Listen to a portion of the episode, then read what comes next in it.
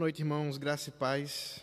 Uma alegria mais uma vez estarmos reunidos para aprender da palavra do Senhor nesse nosso centro reformado de ensino. Nós cumprimentamos aqueles que estão assistindo pela transmissão no YouTube. Estou aqui acompanhando o chat com os irmãos e, é claro, como sempre fazemos, mediante a exposição, os irmãos podem colocar questões que serão respondidas após a exposição. Também aqueles que estão conosco, Deus abençoe a cada um de nós nesse momento que temos de aprendizado da palavra do Senhor. Quero convidar os irmãos a orar, Deus pedindo que nos eh, guie pelo seu Santo Espírito nesse momento de instrução da palavra. Vamos orar. Santo Deus maravilhoso, bendito seja o teu santo nome, ó Pai. Nós te louvamos e bendizemos pelo tempo que o Senhor nos dá agora. Instrui-nos pela tua palavra, pelo teu Santo Espírito que habita em nós e concede-nos, ó Deus, ver, crer e aplicar a tua palavra. Que enquanto cantamos também, o Senhor receba o nosso louvor, nossa adoração, que aquilo que, cante, que cantamos seja realmente, Deus, uh, fruto do nosso coração, seja realidade para nós, ao declararmos a tua fidelidade, ao declararmos a tua obra maravilhosa por nós. E assim, Senhor, eh, prossigamos na nossa vida cristã. Nos abençoe para a tua glória em Cristo Jesus. Amém. Que bênção, irmãos, podermos na quarta-feira, meio da semana, adorarmos ao Senhor, declararmos do quanto podemos estar em paz e tranquilos mediante essa obra maravilhosa de Cristo. E hoje nós vamos continuar nossos estudos na palavra do Senhor, é, através da exposição da confissão. E estamos no capítulo 10, chamado capítulo da vocação eficaz, o chamado eficaz. E eu quero fazer a leitura da sessão número 2. Nós vamos hoje caminhar da sessão número 2 a número 4. O capítulo 10 tem quatro sessões. Na semana passada, na semana retrasada, nós vimos a primeira sessão.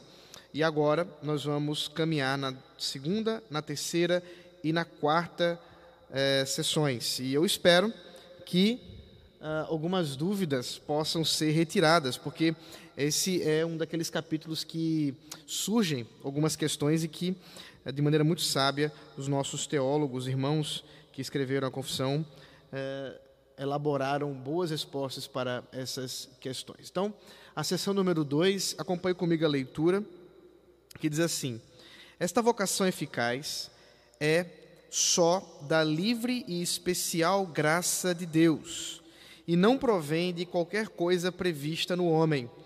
Na vocação, o homem é inteiramente passivo, até que, vivificado e renovado pelo Espírito Santo, fica habilitado a corresponder a ela e a receber a graça nela oferecida e comunicada. Então, para aqueles que não estavam conosco, sei que estou vendo alguns rostos novos, né? Não sei se estavam na semana que introduzimos o assunto da vocação eficaz, mas o capítulo 10, como a gente já viu, uh, ele dá sequência ao assunto da salvação do homem. Na confissão de fé, nós temos o capítulo 9, que trata do livre-arbítrio e que inicia essa, esse assunto da, da, da salvação, que vai até o capítulo 18. Então, talvez seja aí a maior sessão da confissão de fé de Westminster. E agora, no capítulo 10, os teólogos estão preocupados em tratar de como é que o homem em pecado, que o homem sem Deus, que o homem natural, aquele que tem os seus olhos escurecidos pelas trevas da sua própria condenação, do seu próprio pecado, pode encontrar-se com Cristo, pode vir a crer, pode ter fé. Como é que esse processo acontece? E a, a, aquilo que os teólogos estão chamando de vocação eficaz, a Bíblia também chama de chamado, a, a Bíblia também chama de ação do Espírito Santo, e que é exatamente essa operação sobrenatural que o Espírito Santo faz no coração do homem ao trazer vida a ele. É isso que vamos ver exatamente na seção 2. Ela faz um resumo daquilo que a Bíblia coloca como a ação monergística de Deus. Eu vou explicar isso, mas antes de falar do monergismo, deixe-me tratar de um outro assunto que a, a seção 2 está falando logo no começo. Esta vocação eficaz, diz o texto, é só da livre e especial graça de Deus e não provém de qualquer coisa prevista no homem. Essa ideia que eles estão tratando aqui, eu já tratei isso antes, mas vale a pena lembrar. O assunto da vocação eficaz estava presente também naquela discussão no final do século XVI, quando ah, os teólogos arminianos, quer dizer, os teólogos que seguiram o pastor reformado Jacobus Arminius, ah, que era professor na Universidade de Leiden, e Armínio defendia que a, a eleição de Deus se deu por meio de uma previsão, quer dizer, ao tomar conhecimento daqueles que livremente receberiam a palavra de Deus, escolheriam a palavra de Deus para crer, Deus os elegeu. Esse é um processo, né, um resumo é, simples da visão arminiana da predestinação. Né? Isso é uma coisa importante da gente lembrar que tanto arminianos quanto calvinistas defendem que há uma predestinação. Isso é inegável porque isso está na Bíblia. Né? A questão é a, a como, né? como isso aconteceu.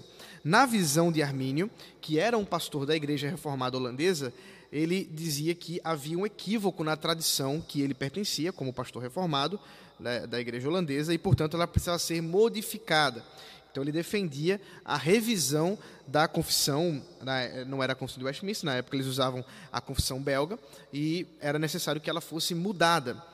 E é claro, houve uma resistência por parte dos outros pastores reformados, é, especialmente de um chamado Gomaros, e eles dois tiveram embates por muito tempo, até que finalmente foi feito o famoso Sínodo de Dort, porque foi feito na cidade de Dordrecht, na Holanda. E nesse Sínodo de Dort foi decidido exatamente essa questão, como é que, dentre outras coisas, como é que a predestinação acontecia.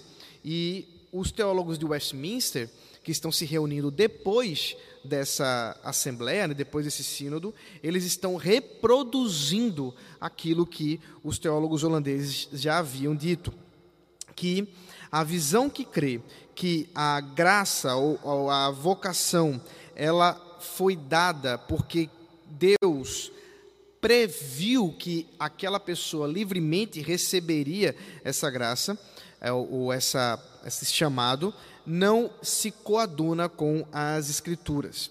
Qual o texto que é usado para tentar defender essa visão? Bom, especialmente o texto de 1 Pedro, né, primeira carta de Pedro, capítulo 1, verso 2. Veja aí, por favor. 1 Pedro, primeira de Pedro, melhor dizendo. Primeira carta de Pedro,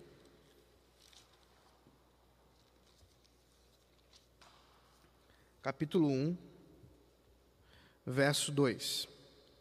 Pedro está se referindo àqueles que ele está escrevendo, né? Aqueles irmãos que estão na diáspora, estão dispersos em vários lugares.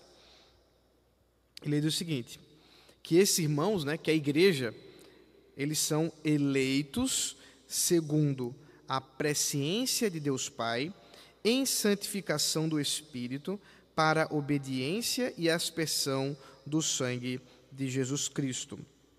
Então veja, na visão arminiana, essa palavra presciência, ela é entendida como uma visão, um conhecimento por Deus ser onisciente, em que ele prevê aqueles que, ah, pela sua própria liberdade, pelo seu próprio livre-arbítrio, teriam a capacidade de decidir e de escolher.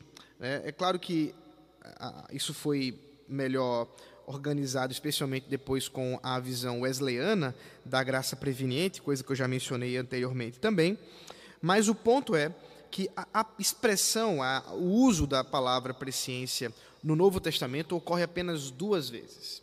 Ela vai ocorrer aqui, na primeira carta de Pedro, e também em Atos, num discurso de Pedro é, diante dos judeus, onde ele a, a, informa né, que Jesus Cristo foi levado à cruz, foi sacrificado segundo a presciência, naquilo que estava predeterminado e na presciência de Deus. O que, que significa presciência? Né? O que, a palavra prognosis, que é a palavra grega que está sendo usada aqui, o que, que significa isso? Não significa simplesmente conhecimento, um saber anterior, é antecipado, é mais do que isso. Significa planejamento. Talvez a melhor forma de compreender o que é presciência seja entender o seu contrário, o seu uh, antônimo. O antônimo de presciência ou, é, é, é, ou o seu contrário é aleatório. É alguma coisa que foi feita sem premeditação, sem planejamento, sem que haja uma pré-ordenação. Então, a palavra presciência usada aqui, é o, isso está usado em todos os dicionários grego, traz a ideia não simplesmente de conhecimento, mas de planejamento. Talvez uma, uma coisa ajude a gente a entender o uso da palavra. Quando você vai ao médico, um, o médico ele faz uma anamnese, um prognóstico da do seu quadro de saúde. Esse prognóstico ele é feito através de uma análise e a partir de então se faz um planejamento de tratamento para a pessoa que está doente. Então, através da anamnese, que é exatamente fazer uma aquelas perguntas, né, certo? É, é, é, o que, é que você está sentindo, né? Como seus familiares, não sei o que e tal. Então ele faz essa análise, depois ele, a partir de exames e tudo mais, ele faz um prognóstico. Quer dizer, é um planejamento de é, tratamento a partir daquilo que você tem e, e, como é que, a partir do seu diagnóstico, como é que isso vai ser organizado. Então, o, o que Pedro está falando aqui no final das contas é que a igreja, né, os eleitos de Deus, foram eleitos segundo os planos de Deus. Segundo a pré-ordenação, ou, como é, é, Pedro usa em Atos, a determinação de Deus. Então, essa expressão presciência, ela não pode ser usada como uma, um recurso, como diz aqui na confissão, de alguma coisa prevista no homem. E nós vamos ver isso com clareza de forma agora positiva. Veja comigo, por exemplo, a segunda carta de Paulo a Timóteo, capítulo 1. Então, nós vimos que não dá para manter isso pelo texto mais comum, comumente usado. Agora, 2 Timóteo, capítulo 1, verso 9, é um texto que nós já lemos também, é, a partir do versículo 8, na verdade, para a gente pegar lá o contexto todo. 2 Timóteo, capítulo 1, verso 8 e 9. Portanto, não se envergonhe do testemunho do nosso Senhor, nem do seu prisioneiro, que sou eu. Pelo contrário, participe comigo dos sofrimentos a favor do Evangelho, segundo o poder de Deus, que nos salvou e nos chamou com santa vocação. Olha a palavra aí, vocação, chamado, é a, é a palavra exatamente que nós estamos usando aqui na confissão. Não segundo as nossas obras, mas conforme a sua própria determinação e graça que nos foi dada em Cristo Jesus antes dos tempos eternos. Então vejam que uma coisa está intimamente associada à outra. Pedro falou e Paulo está falando a mesma coisa, que esse chamado, né, essa, é, é, é, essa operação do Espírito Santo de trazer os eleitos, de chamar os eleitos, de vocacionar, né, a palavra aí, vocação, essa santa vocação, essa santa convocação que o Espírito Santo faz, ela, primeiro, não é segundo as obras. Então, Deus não se baseou de forma alguma no homem, nem naquilo que ele poderia fazer, nem que fez, nem que poderia fazer. Até porque pela ordem das coisas, pelo que Paulo está dizendo aqui, a ação de Deus é anterior, não só, preste bem atenção, cronologicamente a do homem, como também logicamente a do homem. Qual a diferença? É que é claro que toda ação é cronologicamente, a, a, ação de Deus é cronologicamente anterior do homem, porque Deus, antes que houvesse tempo, já predeterminou todas as coisas. Isso os arminianos também concordariam. A diferença é que eles diriam, mas essa determinação está baseada na obra humana prevista por Deus. No entanto, o apóstolo Paulo vai dizer: não, ela está baseada na graça de Deus, na determinação de Deus e não na obra humana. Então a questão não é meramente cronológica, mas ela também é lógica, no sentido de que Deus, sem se valer de qualquer ação humana que ele pudesse prever, até porque, para que prevesse, e aí é uma coisa que a gente já conversou antes, capítulo 3 da confissão, é, para que ele pudesse prever, era necessário que existisse uma história. Só que a história só existe a partir do momento que Deus estabeleceu essa história. Porque Deus é o roteirista da história. Então, aquilo que Deus determinou ou predeterminou, ele fez não segundo as obras do homem, mas segundo a sua própria determinação, a sua própria vontade, porque Deus é primeiro e depois o homem. Veja também aqui o é, é, Tito, capítulo 3. Tito 3, verso 4 a 5.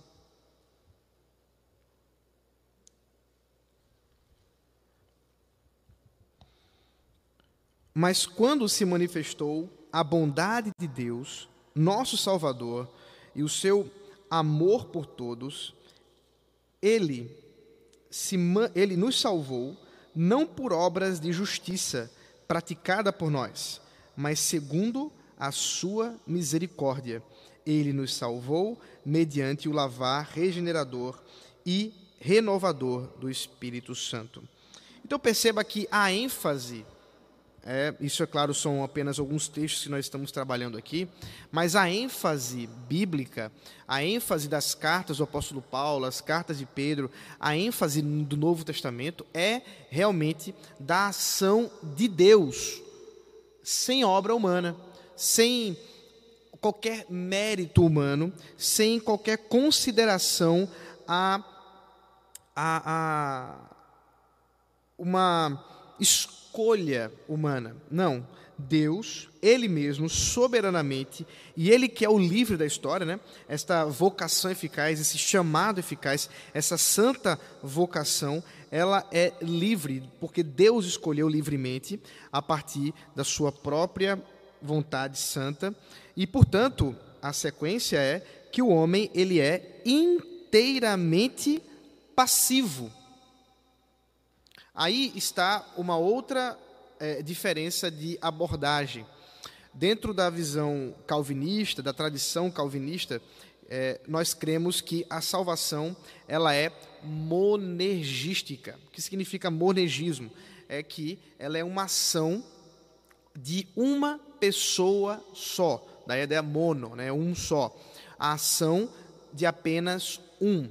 Enquanto que a visão arminiana é sinergística, quer dizer, há mais de uma pessoa coordenando essa salvação.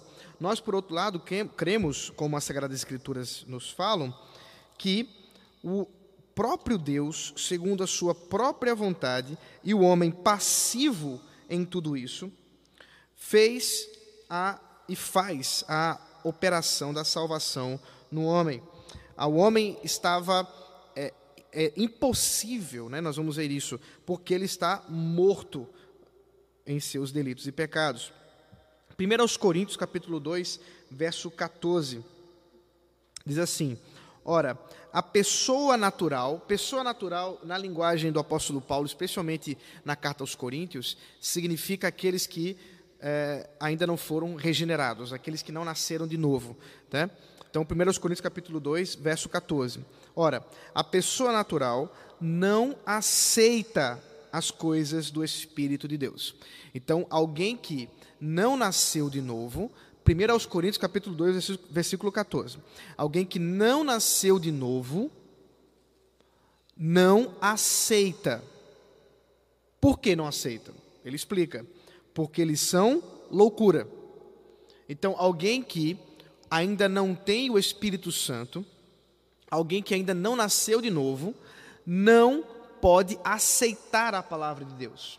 Não pode aceitar as verdades reveladas nas Sagradas Escrituras, porque para ele tudo isso é uma loucura. E vocês sabem que é exatamente isso.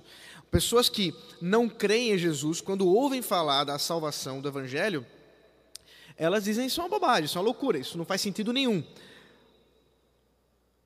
Por quê? Aí ele continua, né? E ela não pode entendê-las, porque elas se discernem espiritualmente. Então aqui está a explicação. É loucura porque elas não conseguem, essas pessoas naturais, não podem entender a palavra. É uma, um problema de cognição, é um problema de entendimento mesmo. Imagine você é, tentando explicar para uma criança sobre, é, é, sei lá, a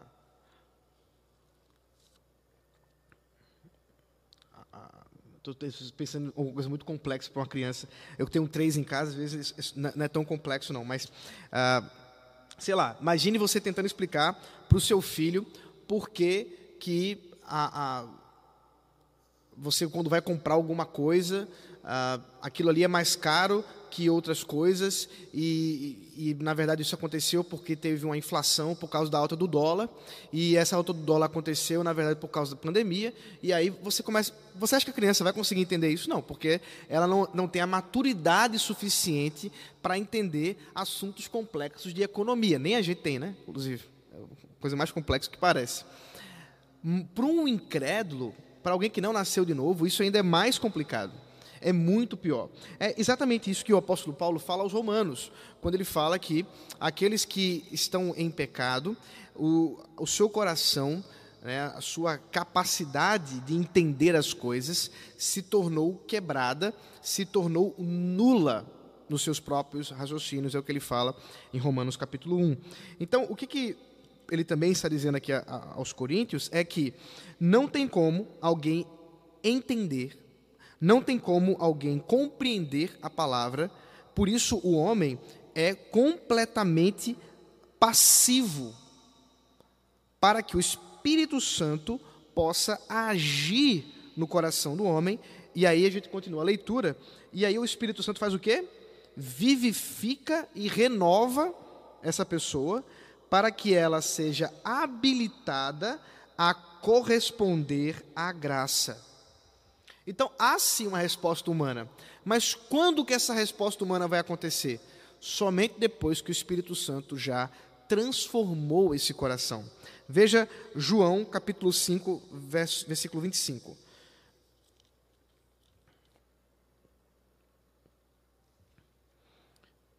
Em verdade, em verdade lhes digo que vem a hora, e já chegou, em que os mortos ouvirão a voz do Filho de Deus e os que a ouvirem viverão. Isso é, é alguma coisa que é, o Evangelho de João usa bastante essa ideia de pessoas que estão mortas. Você vai lembrar, por exemplo, do, do capítulo anterior, né? o capítulo. Não, anterior não, capítulo 3, na conversa de Jesus com Nicodemos, em que Nicodemos pergunta como alguém pode vir a ser salvo, e com a resposta de Jesus, que as pessoas para serem salvas têm que fazer o quê? Hã? Nascer de novo. Então, essa ideia de vida, essa noção de que as pessoas estão mortas, isso também no próprio capítulo 1 já dá essa ideia, que Jesus ele veio a um mundo que estava em trevas e ele é a luz do mundo.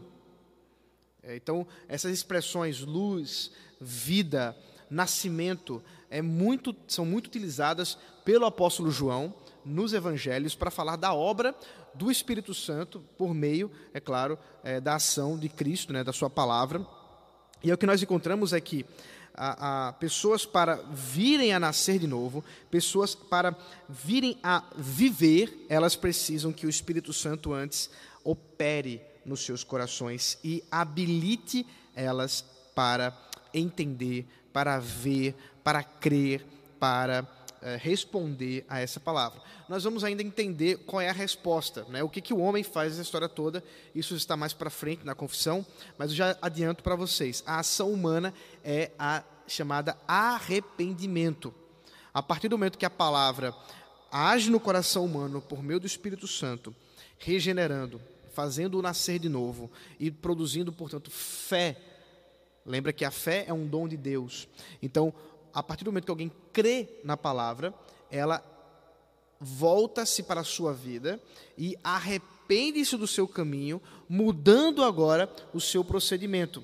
Agora, é claro que esse, essa mudança de procedimento, ela é humana, mas ela, vamos dizer assim, só acontece porque Deus já fez tudo para que nós pudéssemos fazer isso.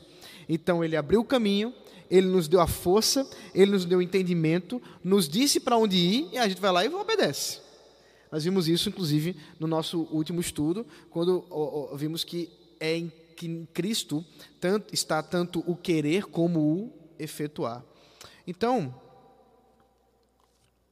o que nós temos aqui na segunda sessão é um grande resumo dessa obra da vocação humana, do chama, da vocação divina, do chamado de Deus para o homem.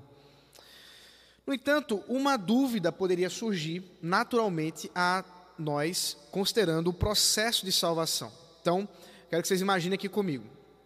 Bom, os homens estão em pecado, estão nos seus delitos, estão em cegueira espiritual, estão em trevas, estão incapacitados, como nós vimos, de compreender, de crer na palavra. Ok, é, nós nascemos assim. A palavra diz isso.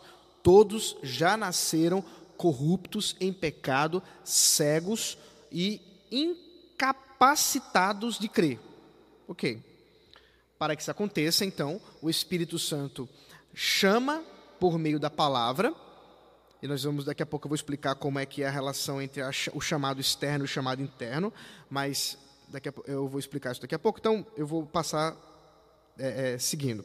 Então a palavra chama, o Espírito Santo vai no coração do homem, transforma esse coração, tirando, tirando o coração de pedra e colocando o coração de carne, são expressões, né? Fazendo o morto reviver, fazendo o cego ver, fazendo o louco entender. São expressões para regeneração, para esse novo nascimento. A Escritura usa muitas expressões para falar da mesma coisa.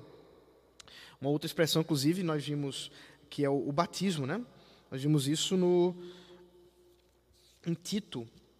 Até uma, uma coisa que eu queria que vocês dessem uma olhadinha aqui. Vamos voltar para Tito. Só porque eu deixei passar um detalhe.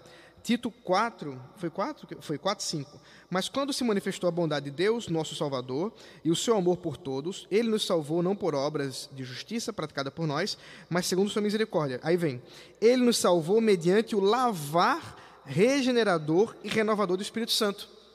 O que, é que ele está falando aqui? Do batismo. Do batismo com o Espírito Santo.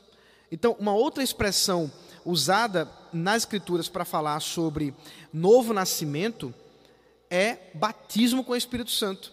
Aí está o problema entre nós, reformados, e os, os irmãos pentecostais, porque eles fazem uma diferença exatamente nesse ponto aqui, em se lavar regenerador, nós cremos ser já o batismo com o Espírito Santo, que o apóstolo Paulo também vai mencionar na sua carta aos Coríntios.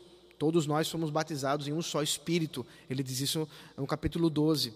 Então nós não cremos que há um grupo de pessoas crentes que nasceram de novo, mas que não foram batizadas com o Espírito Santo, e há um outro grupo de pessoas crentes que nasceram de novo e que essas sim foram batizadas com o Espírito Santo. Nós não cremos desse jeito, num grupo dividido da igreja.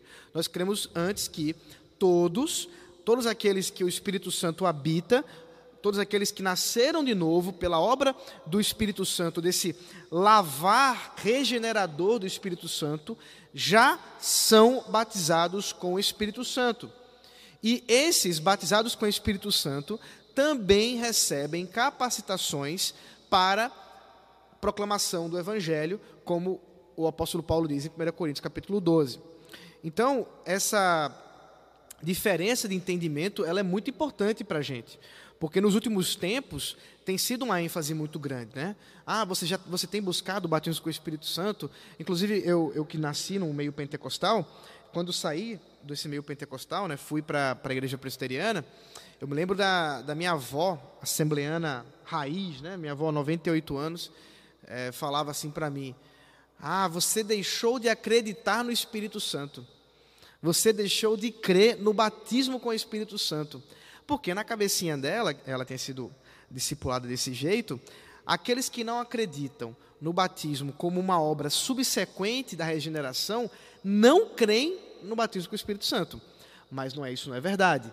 É, pelo contrário, na verdade. Nós, nossa tradição reformada, ela é muito anterior a essa ideia.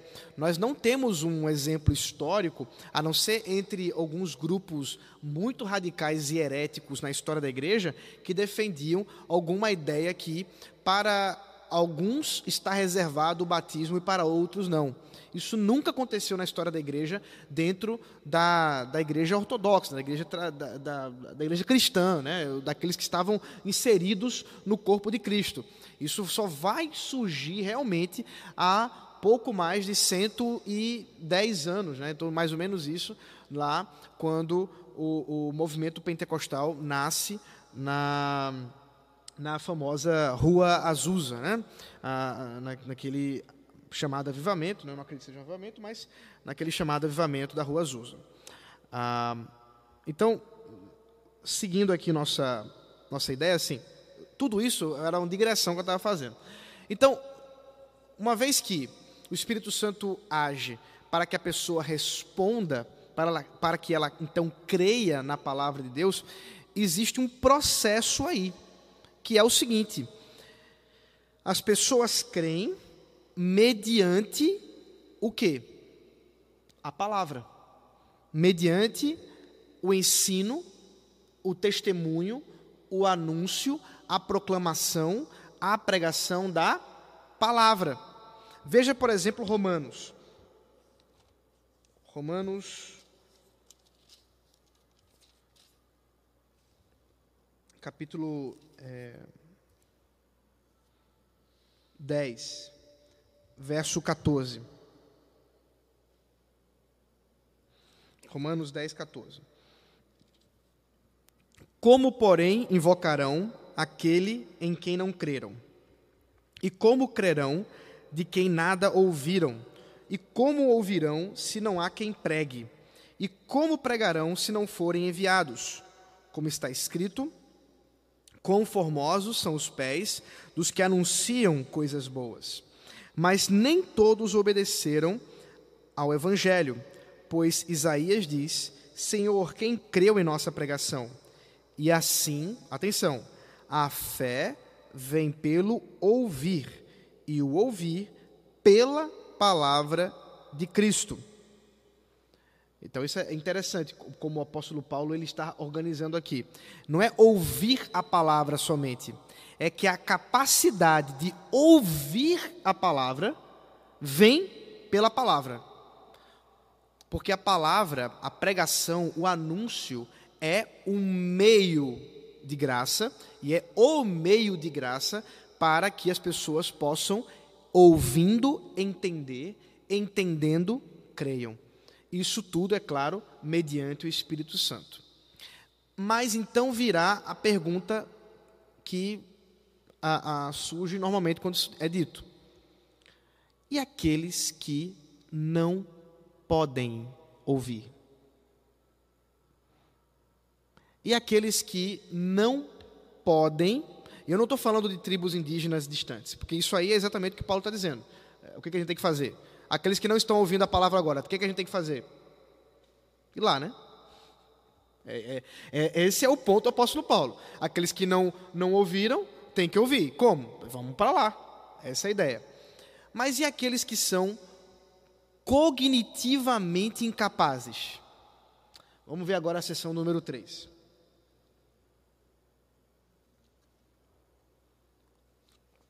As crianças que morrem na infância, sendo eleitas, são regeneradas e por Cristo salvas, por meio do Espírito, que opera quando, onde e como quer.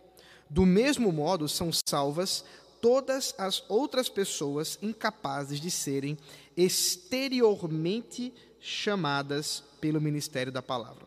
Deixa eu inverter então aqui a, a ordem da, da confissão para eu explicar uma coisa para depois explicar melhor a outra.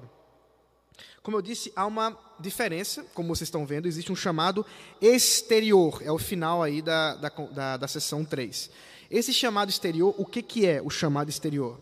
É o chamado da pregação. A pregação é o que os teólogos chamam de chamado exterior, porque obviamente ele é exterior, né? Os irmãos ouvem de fora. O chamado interior é a obra do Espírito Santo dentro do coração. Veja comigo Mateus capítulo 22, verso 14.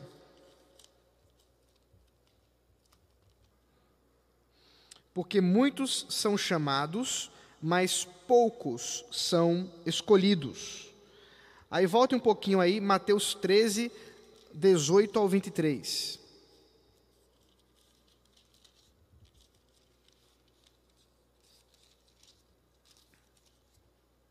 A parábola do semeador. Eu vou, eu vou ler só a parte que explica. A parábola do semeador é uma parábola muito conhecida. Né? Jesus contou, ela é bem grande. Eu vou ler só a parte da explicação. Ouçam, portanto, o que significa a parábola do semeador. A todos os que ouvem a palavra do reino, então estamos falando aqui do chamado externo, e não a compreendem, vem o maligno e arrebata o que lhes foi semeado no coração. Este é o que foi semeado à beira do caminho. O que foi semeado em solo rochoso, este é o que ouve a palavra e logo a recebe com alegria, mas ele não tem raiz em si mesmo, sendo de pouca duração. Quando chega a angústia ou a perseguição por causa da palavra, logo se escandaliza. O que foi semeado entre os espinhos é o que ouve a palavra, Porém, os, as preocupações desse mundo e a fascinação das riquezas sufocam a palavra e ela fica infrutífera. Mas o que foi semeado em boa terra é o que ouve a palavra e a compreende. Este frutifica e produz a cem, a sessenta e a trinta por um. Quem pode fazer alguém compreender a palavra? Esse é o ponto que a gente tem que associar com o resto que a gente já, já estudou. O Espírito Santo. Então, qual a diferença do último terreno para os outros? É que somente no último houve o chamado interno. Quer dizer, o Espírito Santo agiu mediante também o chamado externo, que é o, chamado da palavra. Então, o chamado externo é o chamado feito pela igreja. A igreja, anunciando as boas novas, fala a todo o perdido, a todos, indistintamente, porque nós não sabemos quem são os eleitos, que Cristo é a salvação, né? a mensagem do Evangelho. Mas somente aqueles que Deus, segundo a sua vontade e a sua predeterminação, a sua presciência, escolheu desde antes da fundação do mundo, o Espírito Santo age neles mediante essa palavra exterior. Então, aquela pergunta que é feita: ah, para que pregar se já tudo já foi predestinado? Porque Deus escolheu que esse, foi o meio, que esse seria o meio pelo qual os eleitos seriam chamados à pregação da palavra. Mas aí a gente volta para a sessão número 3. E as crianças? Aquelas que morreram, por exemplo, no ventre materno. Que pregação que elas ouviram? para poder serem regeneradas. Se o Espírito Santo regenera mediante a operação, a, a, a pregação da palavra. Como é que pode isso acontecer? E pior, e os mentalmente incapazes? Aquelas pessoas que realmente têm problemas cognitivos, tamanhos, que são incapazes de, pelo menos diante da nossa compreensão do que da, da sua mente, de, de dizer que crê, de compreender o que está sendo dito, mesmo coisas mais simples, quanto mais coisas, por exemplo, do Evangelho, coisas espirituais. Como essas pessoas podem ser salvas? Aí a confissão trabalha num campo extremamente difícil. Por quê? Porque nós não temos nenhum exemplo. Não existe texto bíblico para falar sobre isso. Existem alguns indicativos. Primeira coisa que a gente tem que lembrar: não há salvação fora de Cristo. Então, se serão salvos, são salvos segundo a vontade de Cristo, segundo a vontade de Deus. Portanto, se eleitos, né, é como a confissão diz, né, sendo eleitas. Alguns interpretam esse sendo eleitas é, dizendo que toda criança que morre na infância é uma eleita. Outros entendem que a confissão não está declarando isso de maneira é, direta. Está apenas dizendo que, se todas forem ou algumas não forem, nós não sabemos porque a Bíblia não fala sobre isso. O ponto é que as crianças que, sendo eleitas, quer dizer, as crianças que forem eleitas, serão salvas por Cristo. São todas? Não sei. São algumas? Não sei, porque a Bíblia não fala disso. Nós não podemos afirmar nada sobre esse assunto. Nada. Nós podemos dizer assim, não, eu acredito que mediante o caráter de Deus, ele tenha elegido, né, ele tenha eleito todas as, as crianças. Ok. Não há mal nenhum, não há pecado em você crer nisso. E alguns teólogos reformados, alguns teólogos calvinistas creem exatamente dessa forma. Outros dizem, eu não consigo afirmar nem negar. Outros vão dessa forma.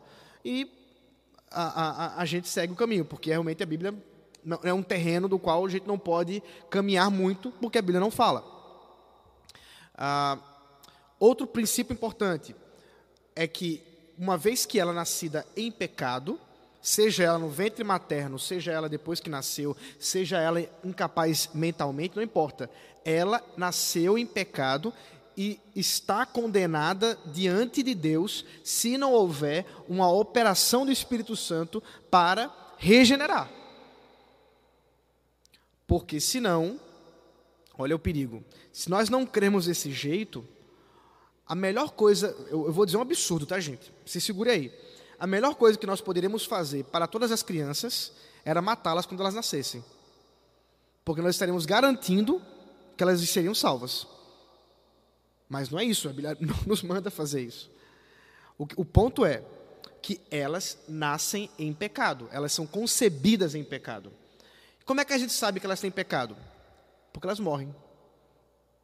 E o salário do pecado é a morte. Ninguém pode receber esse salário se não pecou. Então, todas estão em pecado. E agora, como é então que opera? Então, a confissão, os teólogos do Westminster estão dizendo que, por meio de alguma coisa extraordinária, por uma ação extraordinária, porque não é o normal, o Espírito Santo vai até elas e as salva. Regenera bebês não nascidos. Nós temos um exemplo para aliviar a nossa consciência bíblica. Existe pelo menos um bebê não nascido que estava cheio do Espírito Santo e, portanto, regenerado. Vocês lembram quem foi? Alguém lembra? A Bíblia fala sobre isso. Alguém lembra? Ninguém? É a história conhecida.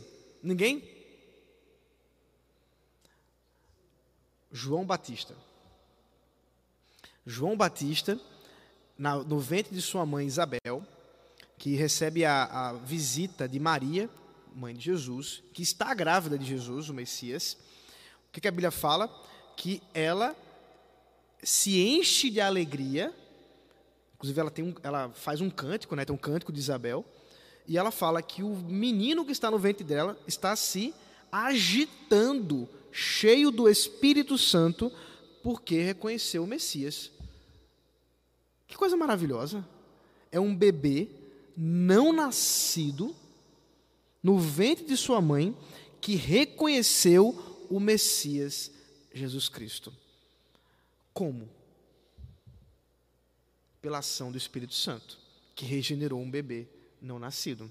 Pelo menos temos um exemplo para salvar a nossa pele para explicar esse assunto, né? Não temos mais é, outras questões. O que nós temos, por exemplo, é Lucas, capítulo 18. Aí temos alguns textos menos específicos, né? mas que nos dão alguma indicação. Lucas 18, verso 15 ao 16, texto clássico também, que vocês devem conhecer. Traziam também as crianças a Jesus para que ele as abençoasse. Mas os discípulos, ao verem isso, os repreendiam. Jesus, porém, chamando as crianças para junto de si, disse: Deixem que os pequeninos venham a mim e não os impeçam, porque dos tais é o reino de Deus. Olha, as crianças, a elas pertence o reino de Deus. E Jesus está dizendo isso. Se ele disse, ele deve estar certo, né? Então a gente tem, esse, tem um indicativo aí, tem um princípio importante. Nós temos também Pedro falando aos irmãos que ouviram né, a, a mensagem de Pentecostes, capítulo 2, verso 38 e 39. Pedro respondeu: Arrependam-se e cada um de vocês seja batizado em nome de Jesus Cristo para a remissão dos seus pecados, e vocês receberão o dom do Espírito Santo. Lembra? Significa o que é isso aí? Regeneração. Porque a promessa é para vocês e para os seus filhos. Então Pedro está dizendo que sim, o Espírito Santo também é para os nossos filhos. O que isso significa? Que os filhos de crente naturalmente são regenerados? Não. Mas significa sim que o Espírito Santo pode, segundo a sua vontade, regenerar na idade que ele quiser. Isso não depende de ação humana, de previsão de fé. Isso é muito importante. Essa é a prova cabal que a doutrina arminiana está errada. Porque que previsão Deus teria de escolha de um bebê para elegê-lo? Nenhuma. Porque bebê não escolhe, não tem essa capacidade ainda. Mas assim mesmo ele elegeu. E os mentalmente incapazes? Também não. É por isso, dentre outros motivos, é claro, que a Igreja Reformada, a Igreja Presbiteriana, entende que as promessas do pacto não têm a ver simplesmente com a nossa capacidade de crer. E é por isso que cremos sim que crianças e pessoas mentalmente incapazes podem pertencer à igreja, podem pertencer ao corpo de Cristo visível e também o invisível, mediante a ação do Espírito Santo, ainda que não possam declarar isso. Aí, uma alfinetada dos nossos irmãos batistas, que é por isso que nós batizamos também crianças, e não só crianças. Nós batizamos pessoas com autismo, nós batizamos pessoas com esquizofrenia alta, nós batizamos pessoas com, com incapacidades cognitivas de outras ordens, porque nós acreditamos que o Espírito Santo pode sim salvar essas pessoas mediante o sobrenatural, mesmo que elas não consigam declarar isso, e, portanto, elas pertencem ao corpo de Cristo. É claro que mediante uma confissão, uma profissão de fé dos seus é, é, é, pais, né? Portanto, nós cremos dessa forma. Nós não vemos como impedi-las. Elas, é claro, não vão poder exercer uma diversidade de, de questões, né? Por conta da sua própria incapacidade, tanto para crianças quanto para pessoas mentalmente incapazes, mas cremos sim que elas são regeneradas pela ação do Espírito Santo. O poder de Deus não está resumido à nossa capacidade cognitiva. Nós vamos seguir para a sessão 4. Deixa eu só ver uma pergunta que foi feita aqui. Em relação à sessão 3, não podemos considerar a salvação das crianças segundo Mateus 18,14, assim não é da vontade do Pai de vocês que está nos céus que se perca um só desses pequeninos? Hum, não sei, Reginaldo, porque o texto, vamos lá, Mateus 18,14. Vamos dar uma olhadinha nisso.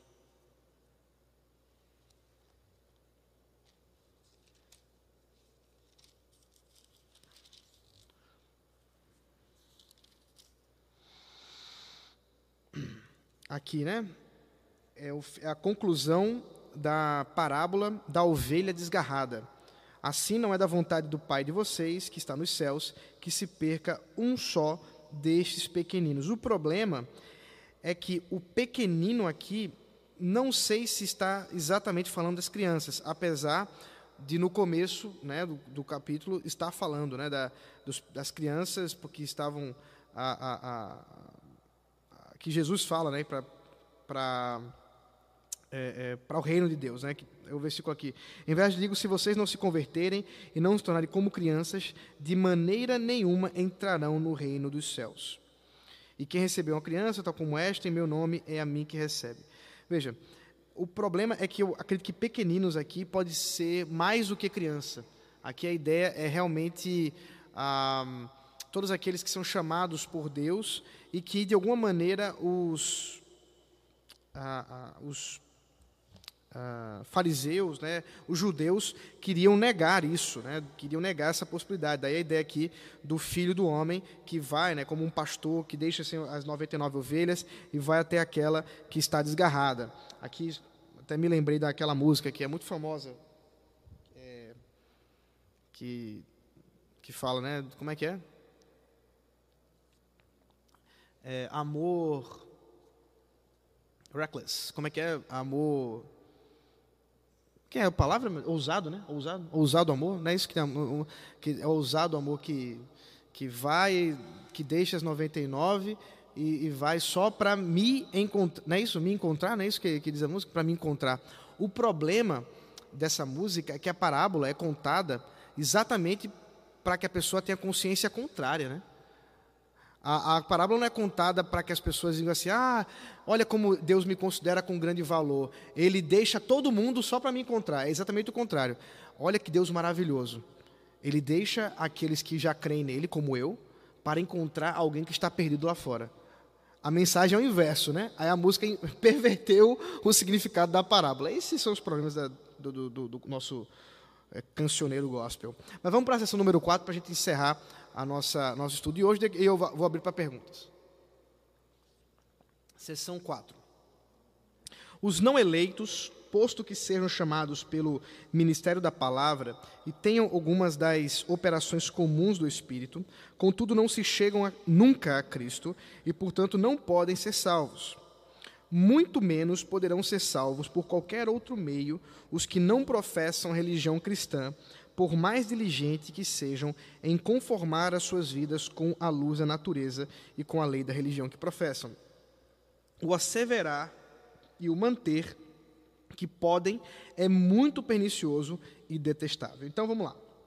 Como a gente viu, o chamado da palavra, externo da palavra, é alguma coisa que é feita a todos, seja eleitos, sejam eleitos, sejam não eleitos. Mas somente pelas operações, como diz aí, pela operação do Espírito Santo, que as pessoas podem vir a ter essa salvação, essa compreensão, esse entendimento. Isso nós já vimos. O Espírito Santo precisa agir, de modo que aqueles que não são eleitos nunca chegam a Cristo, como vimos na parábola do, do semeador. Né? Aqueles haviam vários tipos de terreno, mas somente um terreno o Espírito Santo agiu. Nos outros, apesar de ouvirem a palavra, isso não aconteceu, porque não eram eleitos. E há também um perigo aqui. Ah, é que a, a, confissão, portanto, ela termina aqui falando de algumas advertências com relação a isso. A primeira advertência é a ideia de que alguém poderia ser salvo professando uma outra religião. Então, nós cremos, mediante as Sagradas Escrituras, que Cristo é exclusivo. Não há salvação fora de Cristo. A única religião verdadeira é Cristo. Veja comigo, João capítulo 8, verso 24. João 8, 24.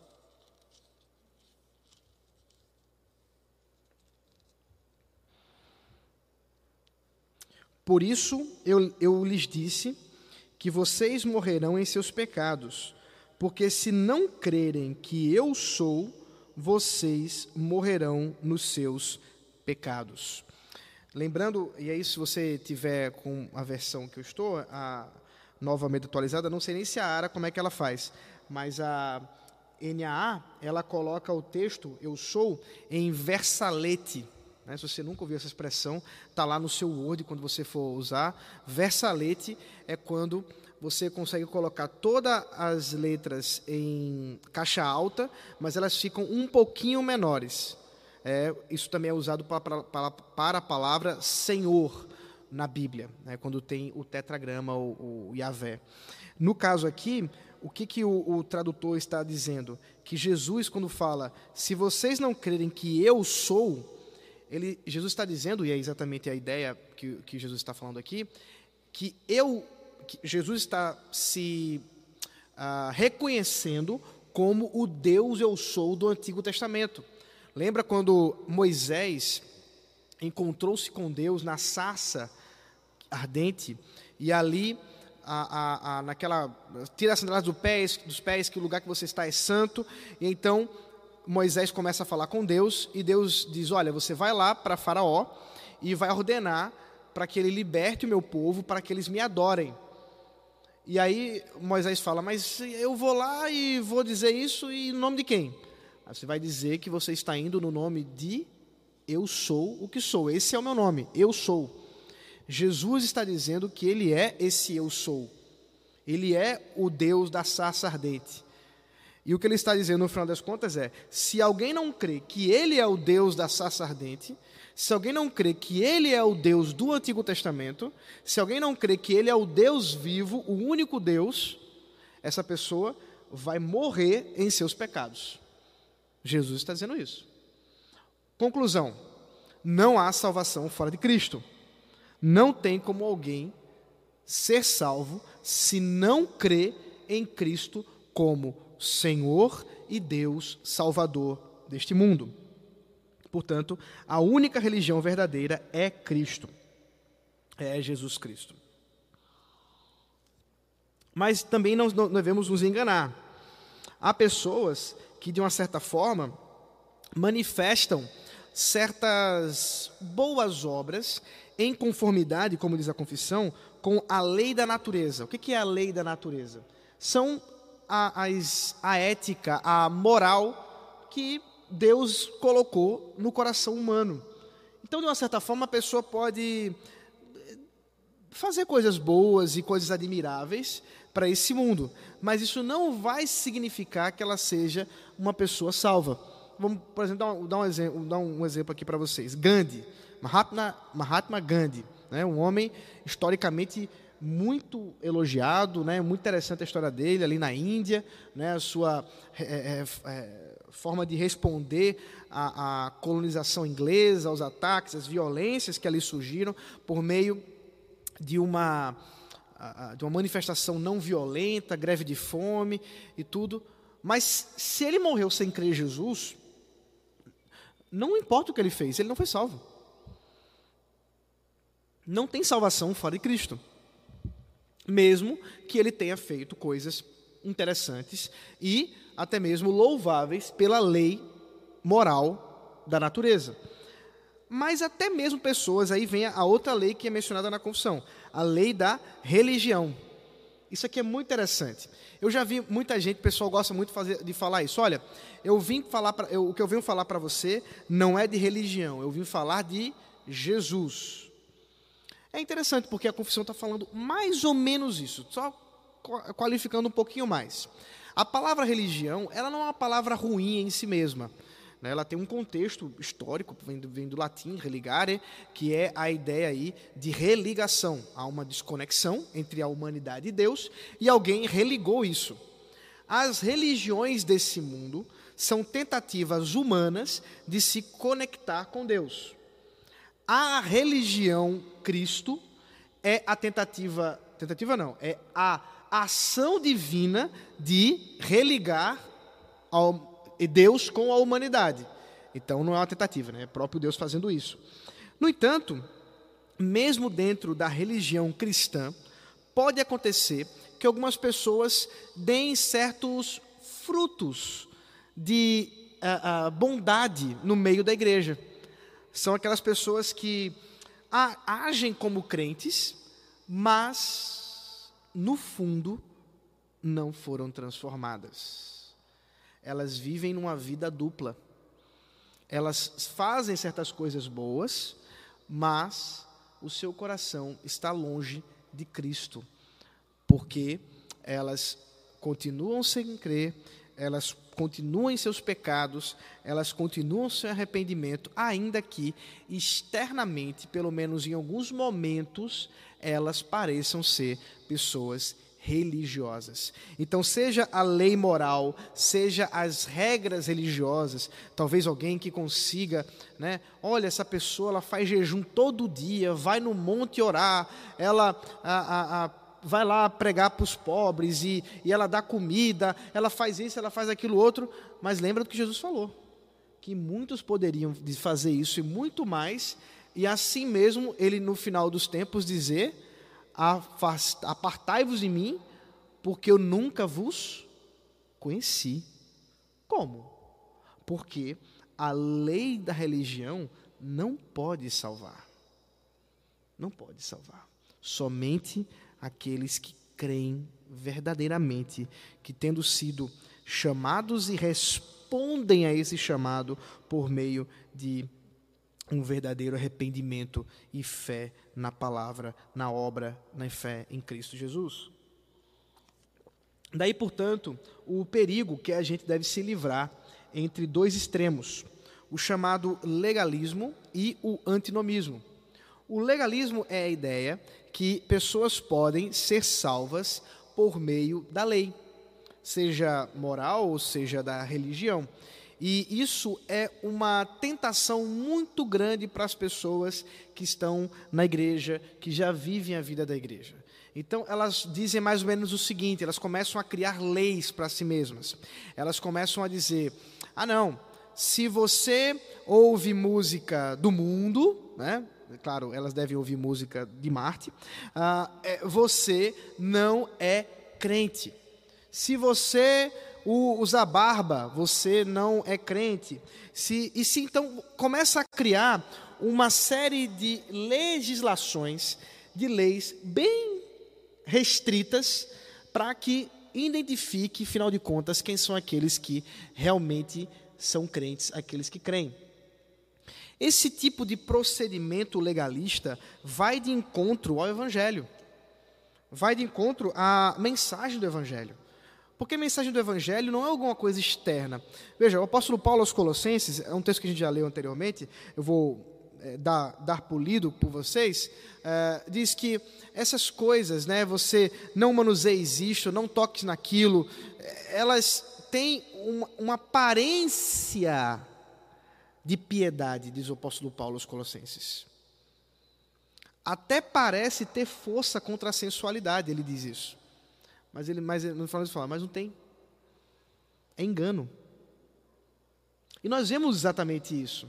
Infelizmente, ah, pessoas que negam, eu, eu quero fazer uma crítica aqui muito forte, àqueles que, por causa do legalismo, negam na liberdade cristã os cristãos e fazerem coisas que são permitidas pela palavra.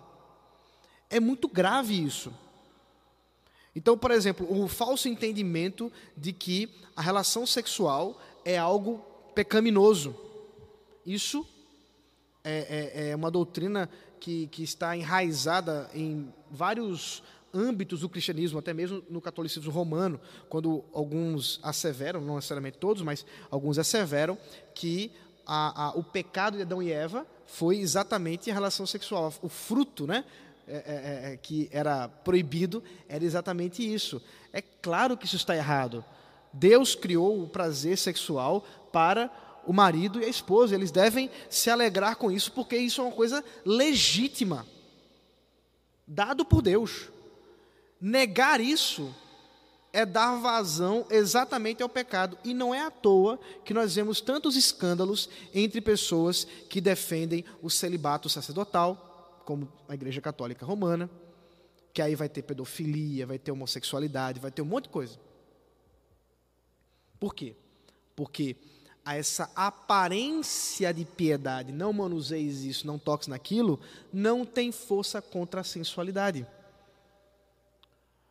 Isso, queridos, está agregado, está arraigado no legalismo evangélico muito forte.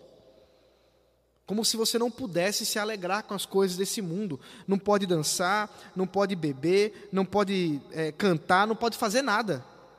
Aí a, a, a, pessoa estranha quando o, o camarada endói da cabeça é, ao descobrir os prazeres dessa vida. E aí entra numa crise, porque sente prazer nas coisas do mundo e diz: pronto, estou perdido, porque essas coisas do mundo é, me dão alegria. E não sabe ele que foi o próprio Deus que criou essas coisas para o prazer humano. Mediante, é claro, a, a modéstia, mediante, é claro, a, a, a ordem, a, contra os vícios, contra a idolatria. Claro, mas há um risco muito grande do legalismo nesse sentido, de criar leis para tentar é, é, domar e fora das escrituras. Fora das escrituras. Por outro lado, há o outro extremo, o antinomismo. A gente pode chamar isso de maneira mais coloquial de libertinagem. A ideia de que não há lei alguma. Não tem, porque tudo é graça. Nós estamos agora na, no tempo da graça. Então, para que lei? Ah, Jesus perdoa. Vai e faça. O Evangelho é liberdade. Vai e faz. Não tem regra nenhuma, não tem lei nenhuma. Isso também é pernicioso. Isso também é outro Evangelho. O Evangelho da graça é o Evangelho que tem a lei de Deus como o seu norte, o seu guia. Ah, aqueles que, Salmo número 1, aqueles que são bem-aventurados são aqueles que dizem a respeito da lei, dizendo que ela dá prazer. E na sua lei medita dia e noite. Quem faz isso é porque tem prazer na lei do Senhor tem prazer na palavra de Deus, tem prazer em obedecer ao Senhor. Então, nós devemos encontrar um equilíbrio do Evangelho, nem antinomismo, numa libertinagem, negando que haja sim uma lei, que haja sim comportamentos, um procedimento cristão na piedade, nem tampouco um legalismo que estabelece novas leis que não estão no Evangelho, que não estão na palavra de Deus e que por meio dessas leis, essas obras, o homem alcançará salvação. Não. Nem a lei da natureza, nem a lei da religião. Somente por Cristo podemos encontrar salvação. Vamos orar e eu vou abrir para perguntas aqui dos irmãos, caso tenham, e também os irmãos do YouTube também podem participar. Vamos orar. Obrigado, Senhor, pela tua graça maravilhosa, esse tempo que o Senhor nos concede.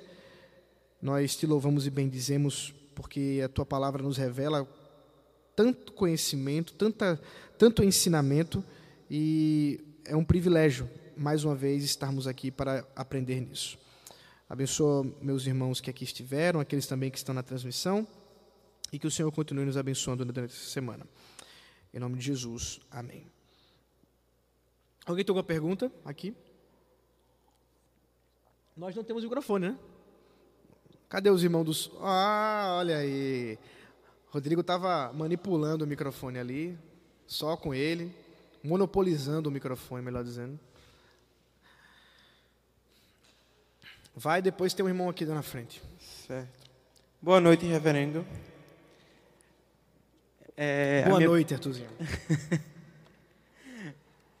a minha pergunta é a seguinte. É, sobre aquela parte que tu Tá cortando, né? sobre aquela parte que tu estava falando sobre. Aí, danado. É o que de novo? Vai de novo. Sobre a parte que tu estava falando em relação a o meio ordinário que Deus salva as pessoas, uhum. se é a pregação da palavra. Uhum. É, eu queria saber se é possível também Deus salvar por meios extraordinários, como por exemplo, através de testemunhos ou da própria revelação natural. Testemunho, como assim testemunho? se é possível Deus salvar alguém que não seja pela pregação da palavra. Por exemplo, através do testemunho de alguma pessoa ou por meio da revelação natural dele. Como seria esse testemunho? O que, que você está querendo por dizer por testemunho? Explica um pouquinho testemunho mais. Testemunho é a história de alguém, especificamente, que não seja... Ah, eu fui salvo porque eu descobri que Deus é bom, etc. Sei lá.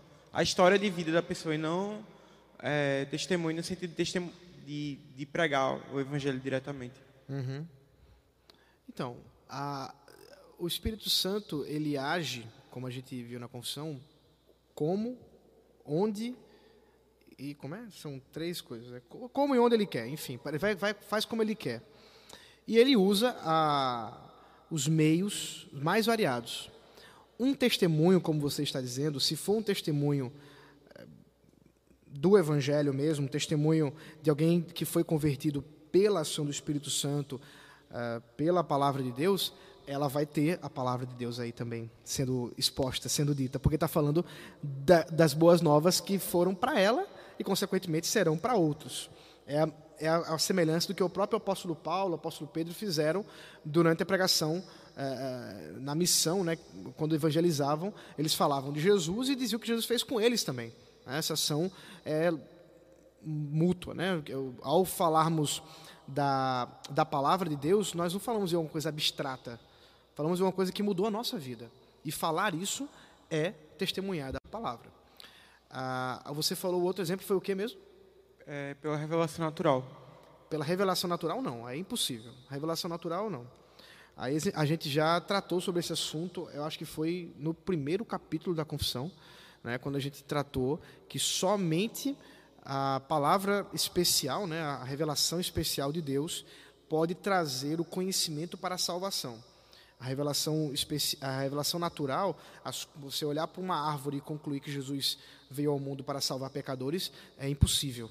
Não é esse o meio pelo qual a, a Deus estabeleceu a, a redenção. Mas, quando você fala de meios ordinários, existem meios extraordinários, como nós vimos nos casos especiais de pessoas cognitivamente incapazes. Esses a gente tem algum, ou pelo menos um exemplo bíblico. A gente só não pode querer dizer assim, ah, já que isso aconteceu, então também deve acontecer para aqueles que, sendo eleitos, estiverem na África agora, onde não há nenhum missionário. Aí eu vou dizer, não. Porque aí, se, se fosse assim, a igreja não precisa sair daqui, a gente ora. É só orar, não é? Para que pregar o evangelho? Ir para África é caro. É barato a passagem não, meu irmão. Oração é muito mais barato. A gente ora e acabou a missão. Né? Jesus revela-se, né, te revela ali para os homens da tribo, sei lá das quantas, lá no, no interior do, do, norte, aqui da, da do Brasil, né, na, na, entre os indígenas. Vai lá. Não tem FUNAI que possa impedir isso. E por que Deus não faz? Porque não foi o meio pelo qual ele escolheu.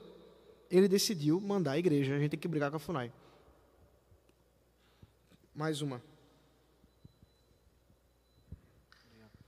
Boa noite, pastor. É, tem uma dúvida. Por que as pessoas ligam o batismo do Espírito Santo com falar em línguas? Principalmente o meu pentecostal, né? Acha que você só foi batizado se você falar, como se fosse um, um sinal. Uhum. Se não falar, não é batizado e capaz de até que não é salvo. Isso.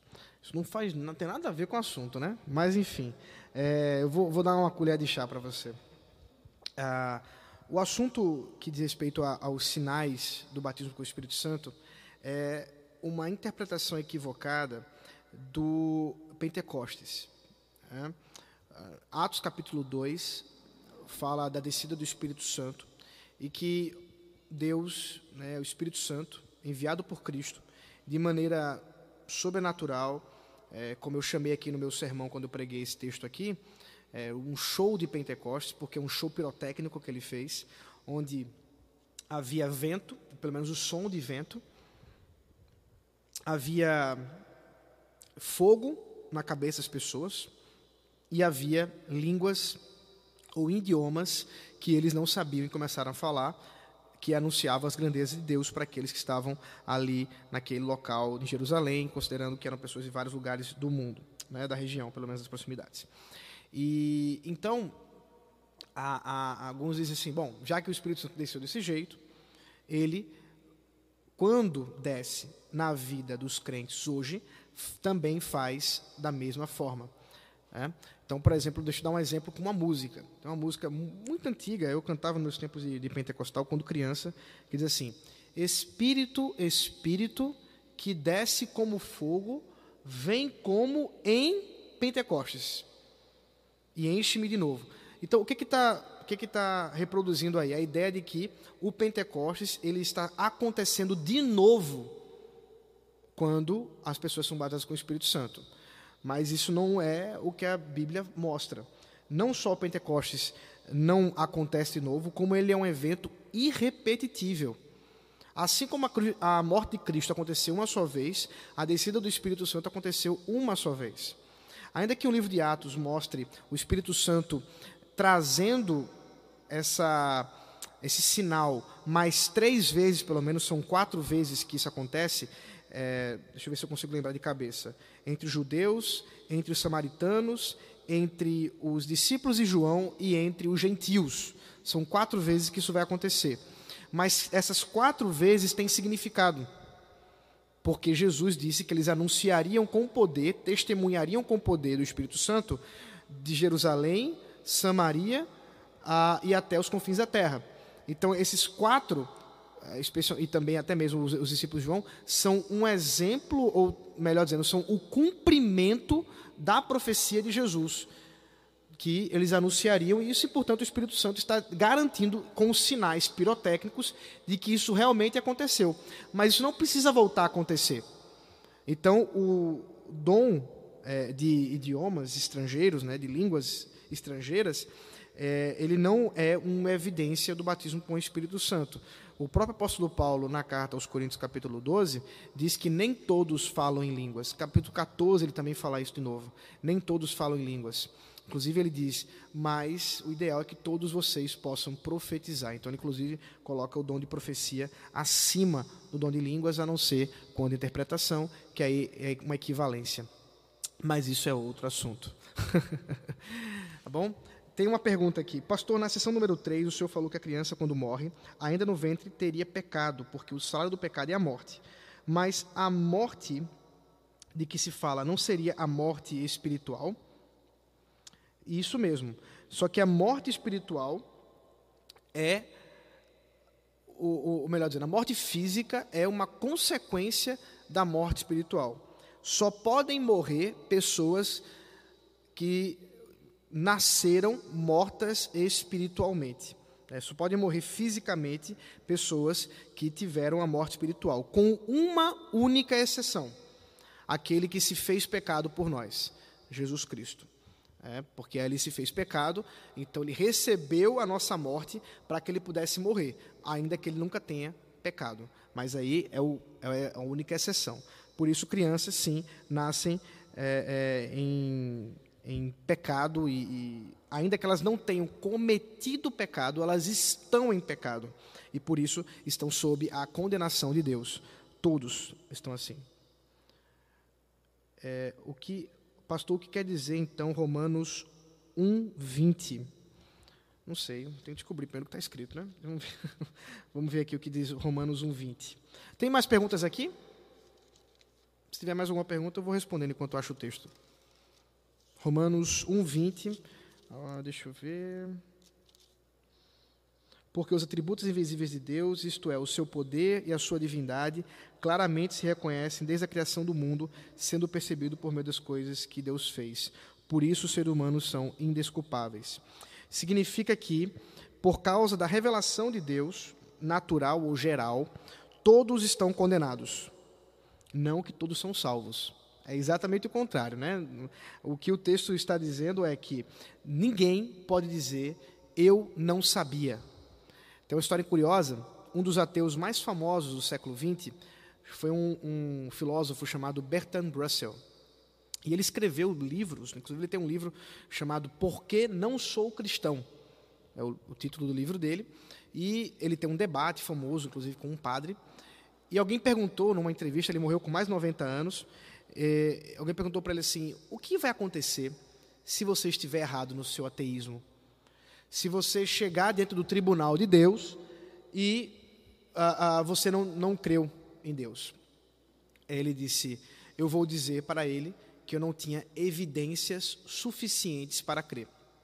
Romanos capítulo 1, 20 diz que ele está errado, porque Deus nos, é, nos deu sim evidências suficientes, mas é só ler o resto do texto, diz que a, a, a, o coração humano pega essa revelação que Deus deu, como por exemplo esse texto do Salmo 19, né, que Alberto está colocando aqui, os céus declaram a glória de Deus, o, o firmamento anuncia a obra de suas mãos, é, o homem pega essa revelação e ele transforma isso em idolatria. E aí ele passa a adorar a criatura ao invés do Criador, e é por isso que todos são indesculpáveis, todos estão condenados, e é impossível que eles creiam por meio dessa revelação. É por isso que é necessário que venha a outra revelação, a revelação da palavra, a revelação das sagradas escrituras que é, é, converte o coração, regenera o coração por meio da ação do Espírito Santo. Deixa eu ver aqui, tem mais uma pergunta. O caso do rei Nabucodonosor ficando aparentemente louco em Daniel indica que ele controla a salvação, assim como o destino dos mentalmente prejudicados. Todos os moradores da terra são considerados como nada, e o Altíssimo faz o que quer com o exército, o exército do céu e com os moradores da terra. Não há quem possa deter sua mão, nem questionar o que ele faz. É a conclusão que Nabucodonosor chega depois que retoma a sua sanidade após ter se tornado louco por causa da, do seu orgulho. Daniel havia profetizado isso. Se você ler o capítulo 4 de Daniel, você vai, vai, ver isso. O que o texto está dizendo é que é, Daniel, melhor dizendo, Nabucodonosor ficou louco por juízo. Né? Deus julgou Nabucodonosor. É um caso bem específico.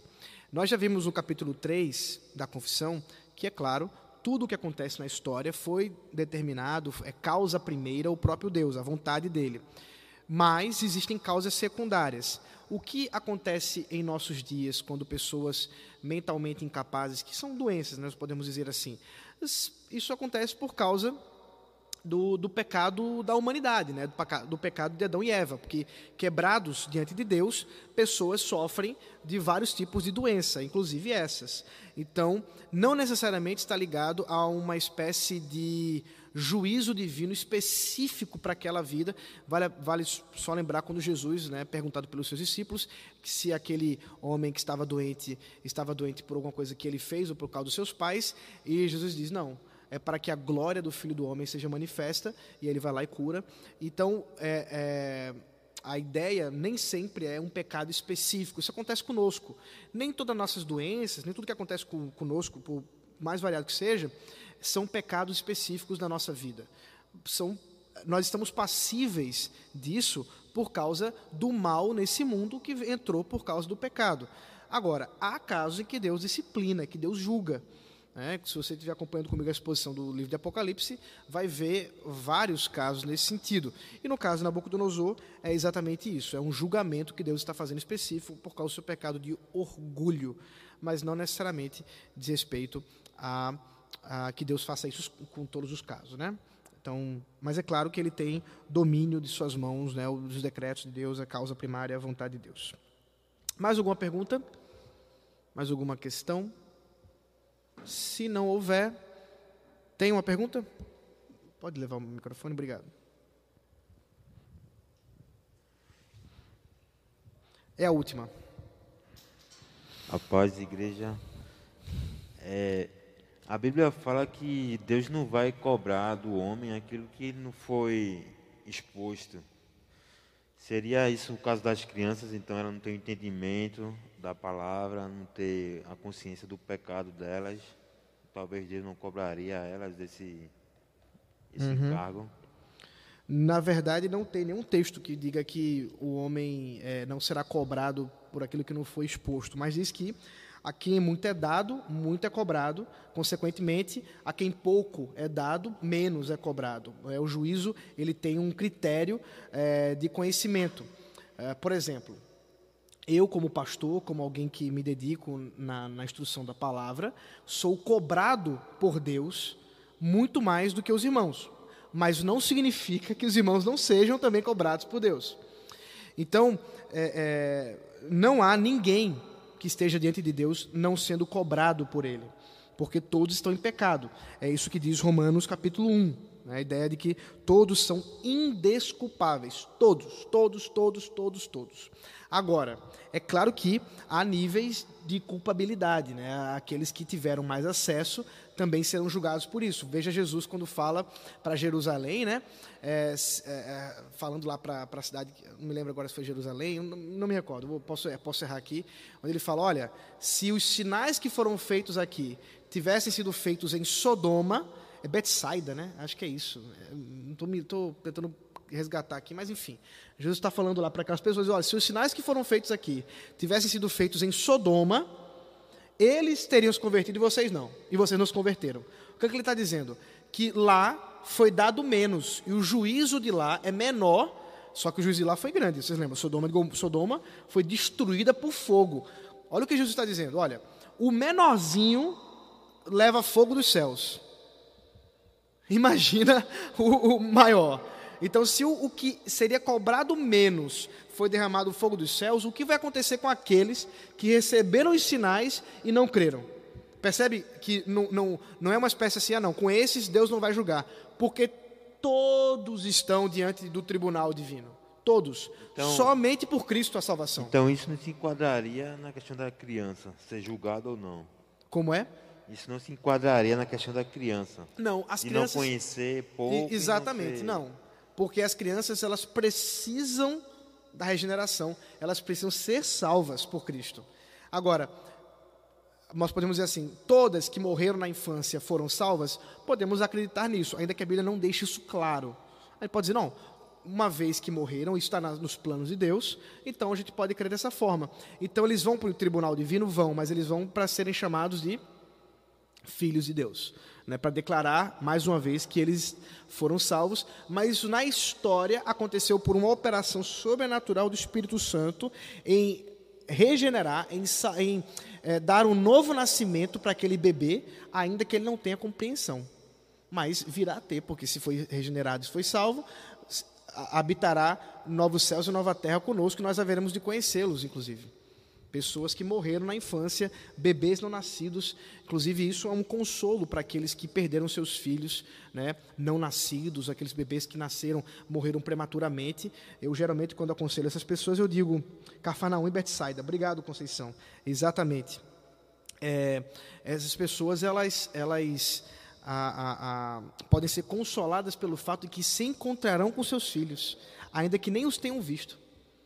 Isso é um privilégio da parte de Deus, né? uma alegria que o Senhor concede por meio da, da esperança do Evangelho. Tá bom, queridos? Vamos encerrar por hoje. A semana que vem, se Deus permitir, nós vamos continuar com a confissão e vamos tratar dessa vez da doutrina mais importante da história da reforma protestante a doutrina da justificação.